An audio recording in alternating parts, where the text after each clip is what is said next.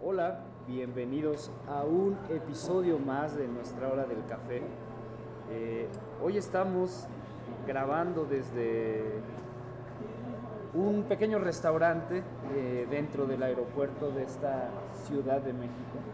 Eh, aeropuerto que a veces tiene complicaciones como la de hoy y aprovechando esta complicación que es un vuelo retrasado y aprovechando la situación de que estoy con una querida amiga ya lo pudieron leer en la descripción de este programa, Nana Mendoza, eh, pues nos decidimos irnos a sentar a algún espacio, platicar y grabar un episodio que ya teníamos ganas de pues, dejar plasmada la conversación que se da en nuestra cotidianidad, en cada uno de nuestros encuentros, pues dejarlo grabado a la posteridad y platicarles un poco de muchas cosas que quiero preguntarle a Nana Mendoza eh, y que quede eh, a posterioridad, para el futuro. Eh, les platico un poco de, Nana Mendoza. Nana Mendoza es una cantante que yo admiro muchísimo, una cantante impresionante que si no la conocen, eh, es momento, pónganle pausa a este podcast, vayan a escuchar un par de sus canciones que están disponibles en todas las plataformas. para que sepan un poco de lo que vamos a hablar, vamos a tocar temas muy interesantes que Nana sabe mucho. Pero bueno, Nana Mendoza, cantante, eh, que radica en la Ciudad de México, eh, contemporánea, tenemos casi la misma edad, es cáncer, es y, yo sé que lo, me han reclamado mucho mi amistad con Nana porque siempre ando chingando con que no, no me junto con gente cáncer, pero Nana es la excepción. Nana es la excepción. Ya el. Nacida un 7 de julio del 91. Eh, y bueno, Nana Mendoza, cantante, además una cantante reconocida a nivel internacional, fue nominada a los Grammys Latinos el año pasado y lleva una trayectoria impresionante que ahorita quiero que como introducción Nana nos hable un poquito de todo lo que ha hecho, pero ha tocado con grupos de jazz, este, ahorita está en, en muchos proyectos muy importantes, además de su proyecto solista. Y pues bueno, Nana, por favor, toma el espacio de nuestra hora del café para que conozcan un poquito de ti y ahorita vamos a platicar sobre los temas que, que quiero preguntar. Sí, estoy muy emocionada. Ya desde hace rato quería estar aquí tomando el café contigo. Estoy muy feliz, muchas gracias por la invitación. me emociona muchísimo hablar sobre los temas que ya vi que apuntaste en tu servilleta. Este, lo único que puedo decir es que me apasiona la música más que cualquier otra cosa en el mundo y sin ella no sé qué sería de mí es que cuando uno está inmerso en este mundo musical es imposible desprenderse y, uno aprende a sobrevivir y vivir dentro de él. Eh, nada, nada más para que la gente se emocione y tenga más ganas de escucharte, por favor háblanos de cuántos discos has hecho, eh, algunas colaboraciones que has tenido, no quisiera decirlas yo para que tú tengas como esa selección de decir qué quieres contar y qué no quieres contar. Gracias. Este, ¿Con qué bandas has colaborado? ¿Dónde estás tocando actualmente? Por favor, platícanos un poquito para que la gente que escucha nuestra hora del café sepa más de ti. Ok, pues ahorita llevo ya dos discos. El primero lo hice cuando tenía 19 años y el segundo lo hice cuando tenía 26 años, que fue el que estuvo nominado el año pasado a los Latin Grammys eh, donde tengo dos colaboraciones que me encantan, una con Leonel García y otra con Marco Mares, si no los conocen, se los recomiendo muchísimo que vayan a escuchar su música, porque me parece algo, un trabajo muy bonito lo que hacen. Y en mi primer disco tengo una colaboración con Adrián, que es un rapero que ha ganado batallas de Red Bull y tiene una forma de improvisar increíble, o sea, sus rimas y y su rap es... Nunca he escuchado algo así, la verdad. Bueno, los tengo a ellos en mis discos y yo ahorita tengo una colaboración con Pere George, que es un chavo de México que estudió producción en Los Ángeles. Va a salir muy pronto esa colaboración. Y tengo otra con Fake Tapes, que es una banda de RB Soul de Nueva York, que está muy padre, también se las recomiendo mucho. Sí. O sea, como pueden escuchar, Nana Mendoza es una mujer eh, Internacional. Internacional. Y sí, vive, eh, casi en Nueva York, está muy, muy por allá y es uno de los temas que vamos a platicar sobre este traslado continuo de Nueva York. Y pues bueno, dirán que, hacemos Eh, aquí estamos esperando un vuelo a Monterrey. eh, estamos, eh, vamos hoy a, a tocar juntos en un evento privado, cosas que también hacemos y que les he platicado.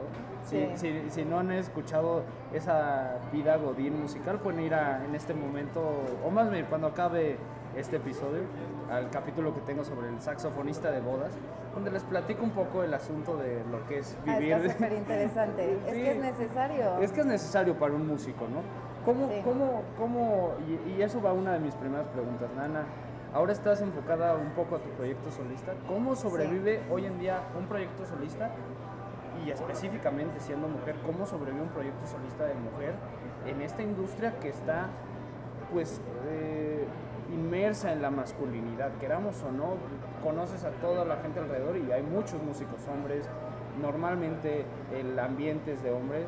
¿Cómo sobrevive un proyecto solista como el tuyo, que estás ahorita en, una gira? eh, el sábado va a estar, este sábado 16 de noviembre va a estar en, en Querétaro y va a ir a Guadalajara y acaba de ir a Veracruz y supongo que hay más fechas. ¿Cómo sobrevive Nana Mendoza entre esta industria masculina?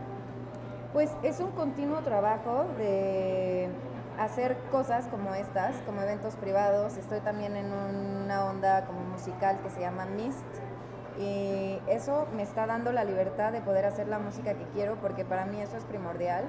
No estoy buscando hacer música para vender, sino estoy buscando hacer música para transmitir lo que yo quiero transmitir, en lo que he aprendido en mi vida y, y también como en, en generar cierto tipo de ah, como variedad dentro de la música latina. Este, me preocupo mucho por los sonidos, por estar buscando siempre un sonido diferente, por estar buscando siempre una rítmica diferente, este, por estarme nutriendo de música independiente que no es tan común para que pueda yo también hacer algo similar y no suene a lo mismo de siempre. Entonces esa es mi principal motivación. Mientras yo pueda hacer la música que a mí me gusta, puedo tener otros trabajos alternos que me dejan como invertir en mi proyecto y realmente ha sido una inversión del 100%, pero creo mucho en que lo que estoy haciendo es porque me hace feliz y aunque ahorita no me esté remunerando como quisiera, sé que poco a poco estoy encontrando el equipo que me va a ayudar a llegar a poder vivir de mi proyecto. Eso sería como un gran sueño para mí. Y, dentro de tu proyecto, ¿qué, qué, qué es lo que más te gustaría? ¿Que la gente conozca tus canciones? eh, ¿Poder girar por todo el mundo con tu música? Sí. O, o hacer una... ¿Qué preferirías? Así es muy sencilla la pregunta. ¿Hacer una canción así que te dé el renombre mundial? ¿O estar quizá con un público pequeño, pero por todo el mundo? Estar Uy, mañana en la India. eh, eso, ¿sí? ¿sí? o sea, la verdad es que yo no podría dejar de hacer música ya. O sea, ya decidí que quiero hacer música con todos los músicos que admiro y lo que busco hacer con mi música es inspirar a las personas. Es darse cuenta de que pueden lograr más de lo que se imaginan y que tienen que luchar por eso. O sea, porque nada viene de la noche a la mañana y nada viene gratis y yo quisiera en mis canciones de alguna forma pasar el mensaje de que para lograr lo que quieren realmente en la vida tienen que haber decisiones, sacrificios y constancia, ¿no? O sea, ir hacia lo que realmente quieres sin importar quién está apoyándote y quién no, sino más bien realmente creer en ti. Y, supongo que en esta constancia hablas de luchar, que me encanta esa palabra. ¿Te has enfrentado frente a, te has enfrentado situaciones o, o no, no lo sé, siendo mujer? O sea, siendo mujer has sentido que se te han cerrado puertas o se te han abierto otras? O sea, es que. Honestamente, siento que se me han abierto. O sea, porque siento que una como mujer en la música, como hay más músicos normalmente, Claro.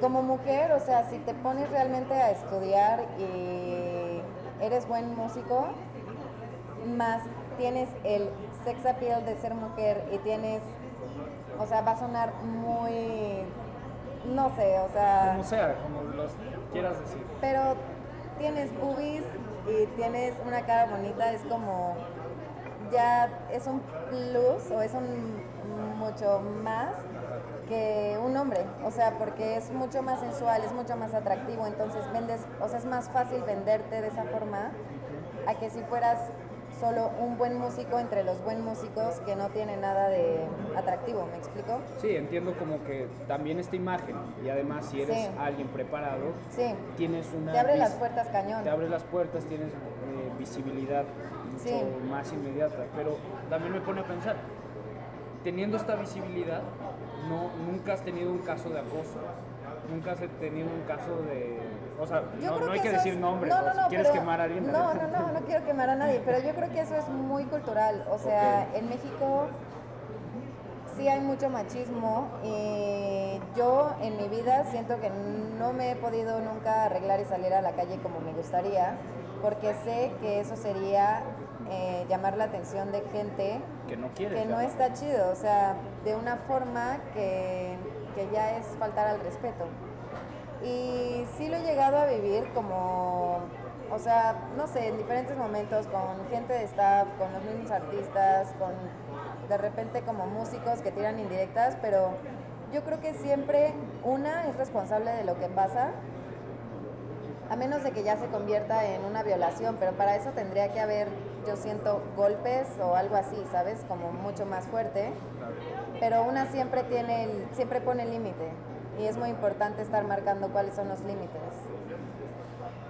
Eh, todas esas eh, opiniones, obviamente los que están escuchando eh, pueden tener como su visión de este, de, de este aspecto Sí, y también que también no- nos pueden nutrir a nosotros de que quizás estamos diciendo algo desde nuestra perspectiva, desde Sí. cómo lo hemos vivido Sí. y que ustedes en sus casos particulares pues, tienen otra perspectiva y la retroalimentación agradeceríamos que nos comenten eh, cómo han visto quizá lo digo porque a veces hoy en día es difícil decir que es una violación que no de, si es con violencia si no o sea Sí. a lo que voy es como de, de- en tu caso como lo hemos En mi vivido, caso es así, es o así. sea, y para cada persona seguramente es diferente Claro. y se respeta, pero yo en este momento estoy hablando de mi perspectiva claro. y de cómo yo veo las cosas, ¿no? O sea, para mí no va a pasar algo que yo no permita que pase, a menos de que tenga que llegar a ese extremo, ¿no? claro Sí.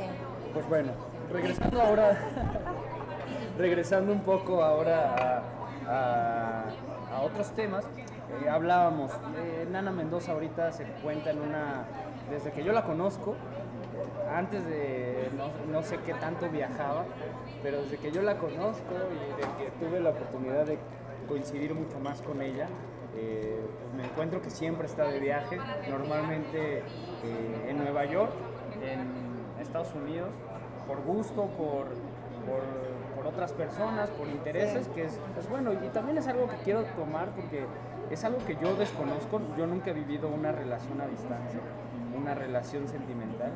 Nana, ¿cómo es vivir con, o sea, has tenido relaciones a distancia? Sí. Por esto, obviamente el viajar, conocer gente de otros lugares, pues un- el amor está y uno se enamora y, y el amor cuando llega, llega y no importa si está a mil kilómetros de distancia Sí. o está en la esquina, ¿no? Sí. Eh, creo que tú eres alguien que nos puede hablar de qué tan difícil es llevar una relación a distancia y tú cómo lo has vivido. Ok. Para mí lo más difícil ha sido la confianza. O sea, confiar que realmente no está eh, mintiéndome, en el sentido de que me está diciendo que, que, sí, so- que, sí, que sí está conmigo, que sí es mi pareja, pero, o sea, realmente no está seguro 100%, porque podría ya estar saliendo con otras personas. Y yo no y tú tengo ni enterada, idea. ¿no? Ajá. Tú ves lo que sube en Instagram y ya. Exacto, entonces eso es lo más difícil para mí, pero últimamente se ha convertido en un proceso de dejar el miedo, porque al final es miedo. Claro. y de- ¿Inseguridad puede ser? Sí, no, es como, sí, es como el miedo al abandono, es como miedo a que, a que me deje. Y él tiene el mismo miedo, entonces decidimos como abrirnos y contarnos este miedo y volvernos de esa forma más fuertes para confiar en nosotros y seguir adelante, sin hacerle tanto caso a ese miedo. Entonces es también como un proceso de conocerte ¿Es nuevo para ti este, este proceso de relación a distancia? Sí, sí, y se necesita mucho trabajo, se necesitan reglas también, como de, por ejemplo, yo tengo la regla de, de que siempre nos tenemos que escribir antes de que alguien se vaya a dormir.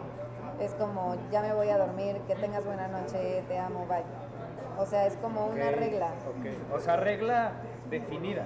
O sea, se dijo, oye, Sí. yo para poder llevar esta relación a distancia, eh, tengo que cumplir esta regla. Eh, antes de continuar, eh, disculpen si hay mucho ruido en ambiente y eso. Eh, estamos en un aeropuerto, así que ustedes disfruten que están sentados aquí con nosotros. Sí. Eh, pero bueno, entonces tú pusiste esta regla definida. Para mí, Sí. una, ¿quieres andar conmigo, güey? Güey. Güey, hay muchos güeyes en eh, ¿Quieres andar conmigo? Quiero que me escribas al momento de dormir y quiero que me escribas cuando te despiertas. ¿No crees que eso encierra un poco la relación? O sea, Eso me mantiene segura. a mí bien. segura, Cansa. sí. Sí, no, bien, bien. de decir, ok, o sea, nos mantenemos al tanto porque no estamos juntos. Y a veces no nos vemos como por mes y medio. Chale. Es muchísimo. Entonces Mucho. sí necesitamos esa constancia de, de te sigo pensando, sigo queriendo estar contigo y, y quiero compartirte mi día a día, de la forma que pueda.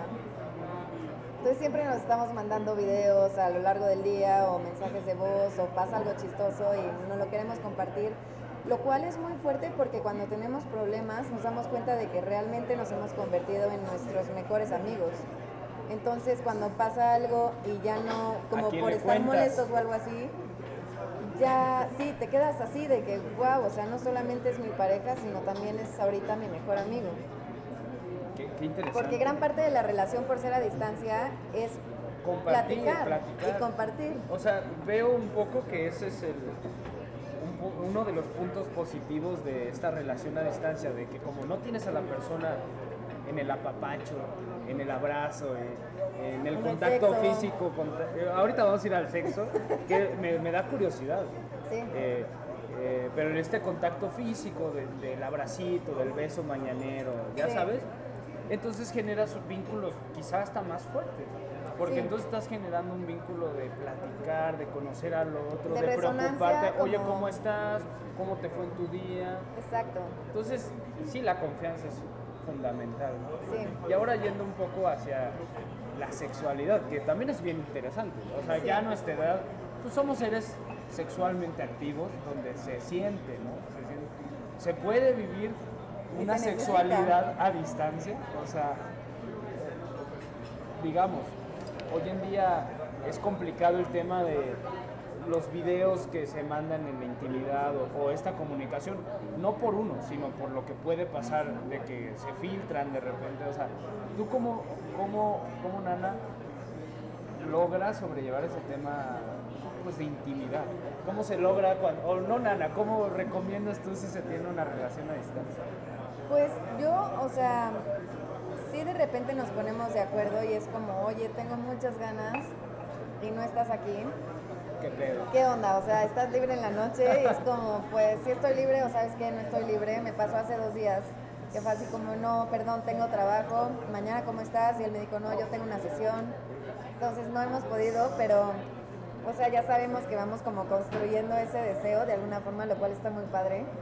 Y en el momento en el que tenemos como esa cita, es, es más como escribirnos por mensaje qué nos gustaría que... ¿Qué ¿Cómo nos gustaría tener sexo en ese momento? Y es muy erótico, o sea, se vuelve como Claro.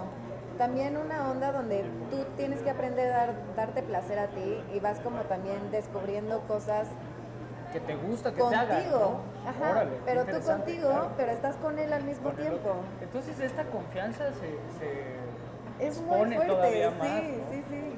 Y luego Porque es cuando vas a encontrar a esta persona, va a suceder eso que... Exacto, luego, o sea, después de escribir de que mi deseo es este, me gustaría que hicieras esto y me encantaría hacerte esto, cuando ya ves a esa persona, ya sabes qué hacer, porque ya te está, ya te dijo varias veces qué es lo que le prende y qué es lo que le gusta y qué es. Yo recomiendo esto aunque no tengas una pareja a distancia, Claro, es porque que es a como, ah, ok, entonces voy a empezar por aquí. Y después voy a seguir acá y voy a hacer esto y esto porque sé que eso es lo que quieres exactamente. Y sé que eso es lo que te va a aprender más. Entonces se vuelve como un erotismo muy... Es, para mí es de las relaciones sexualmente hablando más intensas que he tenido en mi vida. Y, curioso que sea la relación, o, que yo sepa, a más a distancia que has tenido en tu vida.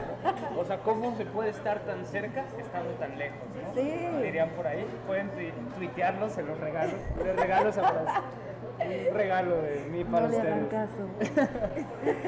Oye, me, me, da mucha curiosidad lo que dices y que, que, que es un bonito mensaje, es como eh, y un poco resumiendo lo de la relación a distancia, lo, importante que es, a pesar de que estás con esa persona al lado, conocerla, descubrirla, ¿no? Que la relación a distancia te obliga un poco, porque si no, no hay forma de comunicarte, ¿no? Sí. Pero estas personas que tenemos relaciones a veces tan tóxicas, cercanas y de estar todo el puto día ahí, pero no conoces a la otra persona. No, pero yo tengo un gran punto. Ahora que acabas de mencionar eso, me vino a la mente ¿Cómo te mensajeas con las personas que ves constantemente?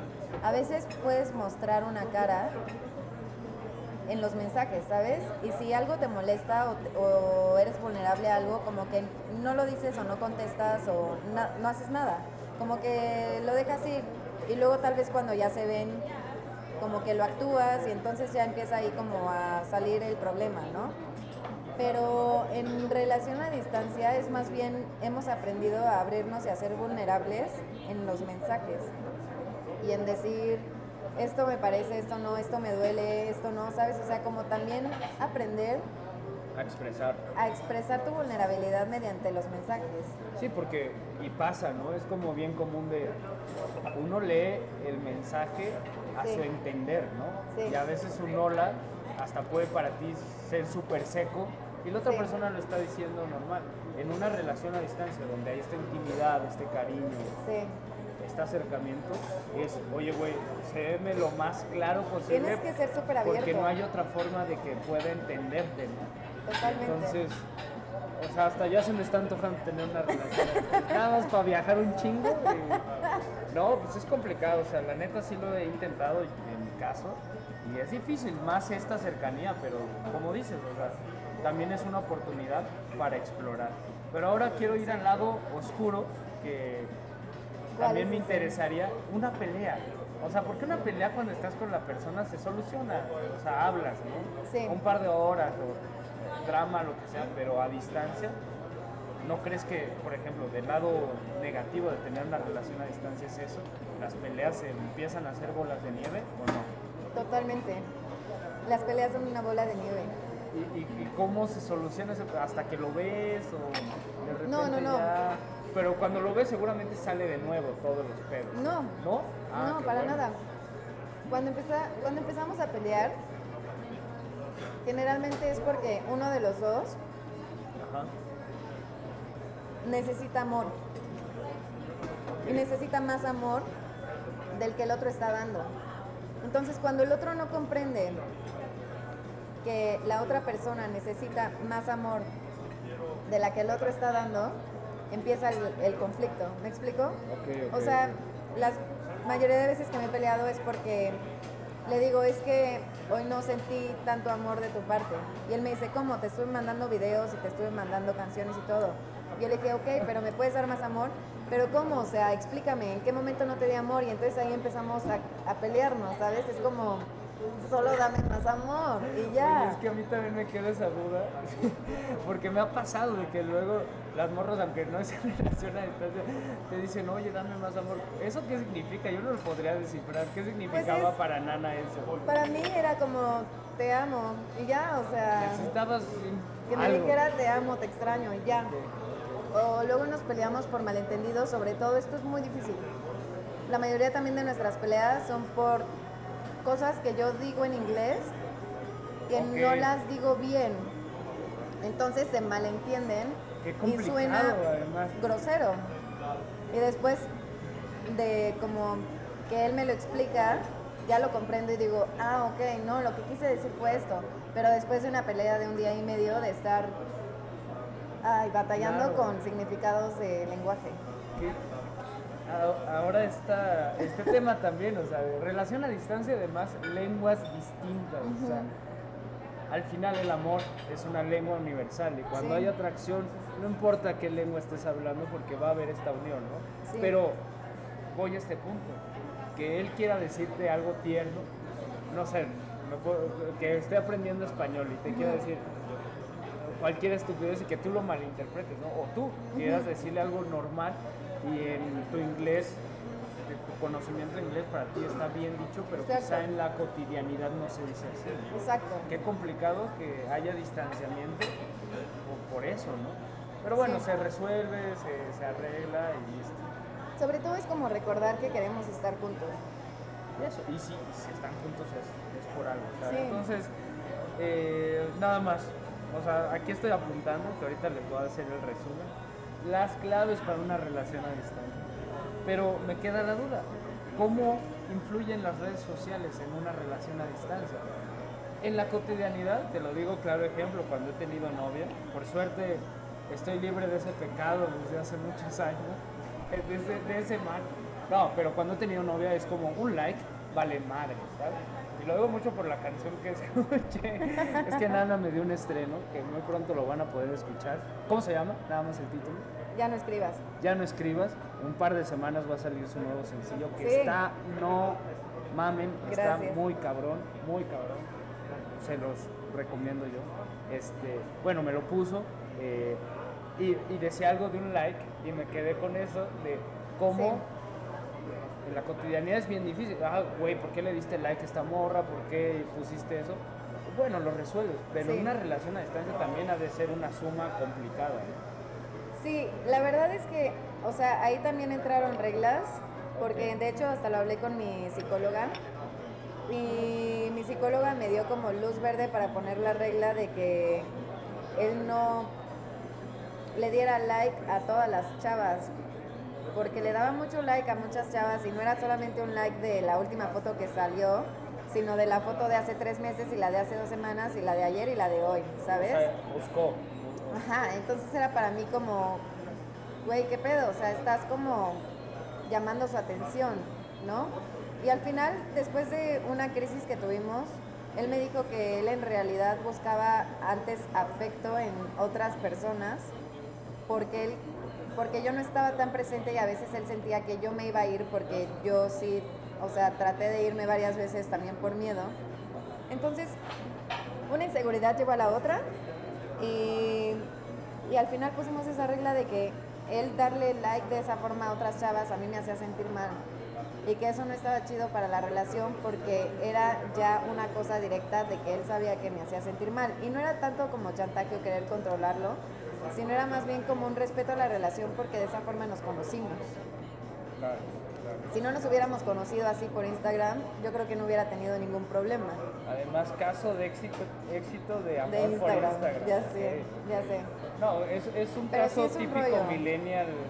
Y a mí no me parece que si tienes una pareja estés dándole muchos likes a una persona de esa forma, porque sí es como decir, hola, hola, aquí estoy, hola otra vez. Te hola", quieres hacer presente, o sea, como, ¿por ¿qué qué- necesidad? O sea, Claro, algún día voy a hablar de, de- de lo que yo opino so- sobre hacer eh, esta cuestión de los likes, porque sí es un tema bien interesante. ¿Por qué da uno like así? ajá. Es Porque quieres hacerte presente. O sea, Es y decir, más si hola, busca- estoy interesado en ti. La realidad es que sí. O sea, los hombres a veces lo negamos y nos queremos salir, pero yo en el momento que tenía una relación y le, le daba like a otras, era porque era como, no, no me atrevía quizá a escribirle, Sí. pero como de... hola, Claro, o sea, ¿a qué le, da- le das like? Yo en lo personal le doy like a mis amigos, Sí, porque es como, hola, te quiero. claro. Y porque tienes bien limitada esa relación y es un amigo, ¿no? Sí, sí, y es así de, porque quiero que sepas que te quiero. Claro. Y generalmente son realmente amigos cercanos. Sí, claro. Pero en ningún momento, o sea, hasta se me hace raro como si veo a un chavo que me gusta y sube una foto muy padre a Instagram, se me hace raro darle like. Porque es como siento decirle que estoy interesada en él. De alguna forma, ¿sabes? Es y no, complicado. no, no, no, no. No, no, no, no, no, no, no, no lo hagan, chavo. Bueno, eh, entonces, como resumen a la relación a distancia, confianza.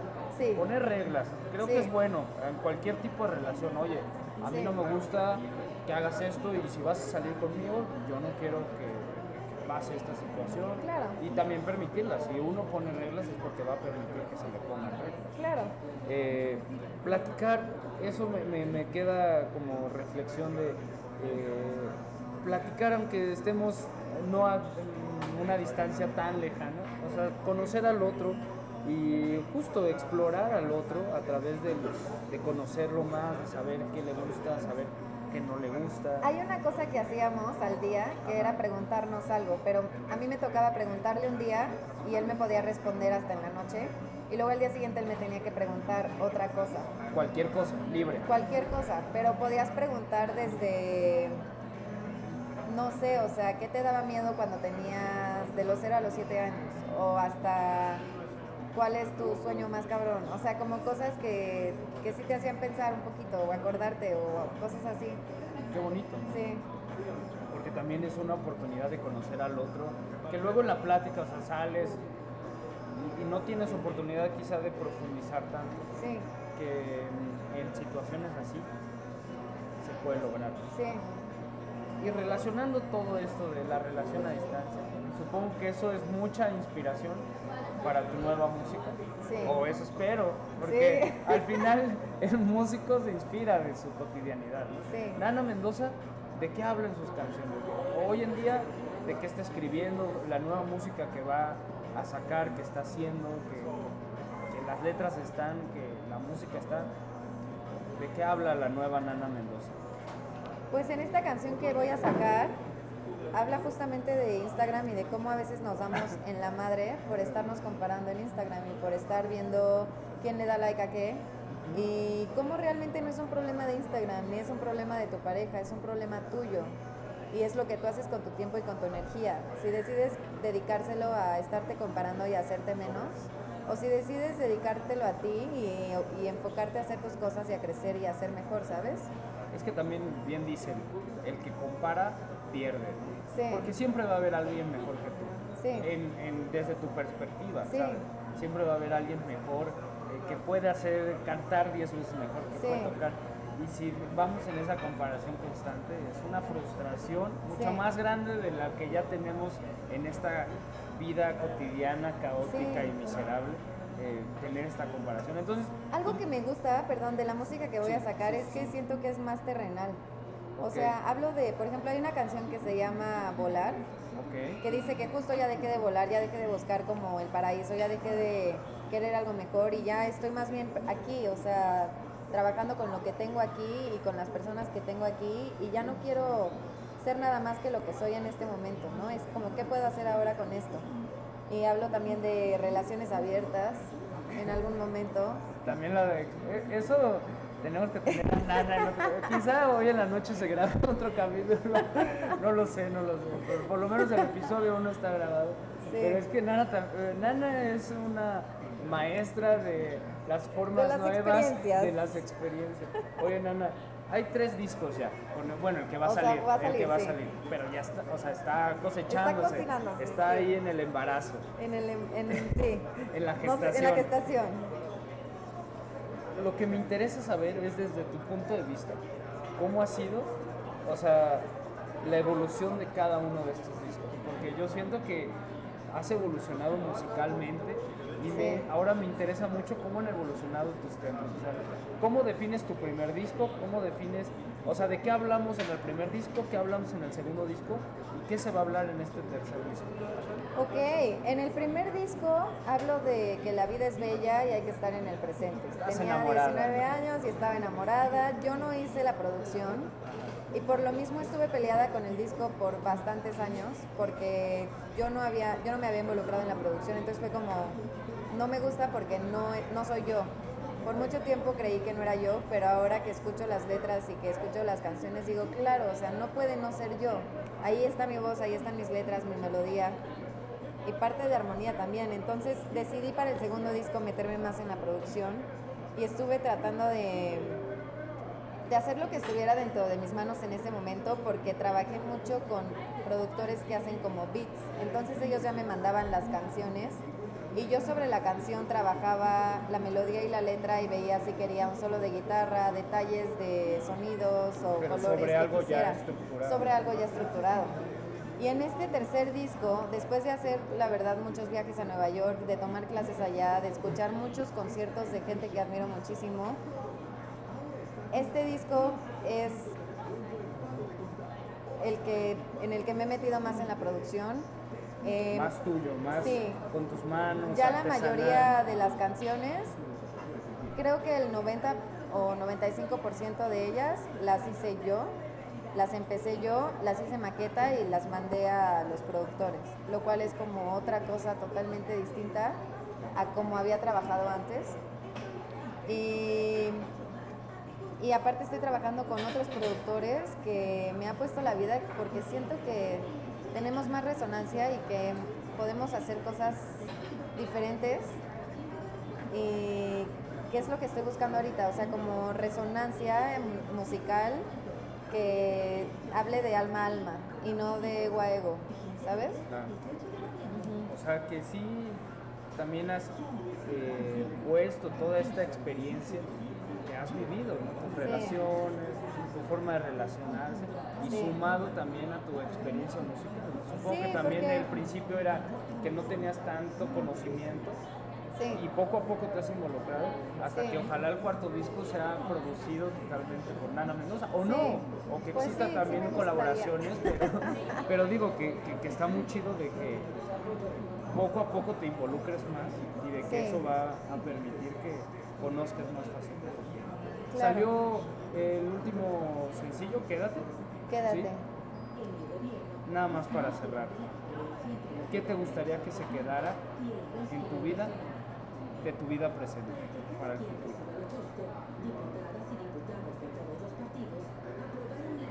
Mi motivación por estudiar y por seguir creciendo y por seguir haciendo música. Y sí que lo es. eh, ya la chismearán después de este podcast a Nana Mendoza y es alguien muy activa musicalmente en sus redes sociales. Y pues bueno, por hoy hemos acabado este episodio. Dejo muchos temas abiertos porque seguramente se Voy va a regresar. Sí, vamos a hacer otro episodio. Quizás hasta hoy mismo, no lo sé. Pero están las relaciones abiertas, que eso también Ana lo- lo ha probado. De esto podemos hablar en enero, porque en enero sale el siguiente sencillo, Ah, enero pues febrero, que se llama Relación Abierta. Vean, entonces tienen una obligación de estar al pendiente de todo lo que va a estar sacando porque les va a abrir una perspectiva nueva desde una mujer, que también eso es bien interesante, de cómo una mujer vive y cómo un hombre lo vivimos distintos y cómo tenemos visiones distintas del amor y todo y que es muy chido nutrirnos de toda esta información. Pues bueno, Nana, eh, hemos acabado el día de hoy. Eh, Jonathan, muchas gracias. bienvenida, búsquenla en todas las redes sociales y eh, por acá se las voy a dejar. Y pues muchas gracias por escuchar, esto fue nuestra hora del café. Eh, gracias por leernos, escucarnos y nos escuchamos, nos vemos en nuestro próximo café.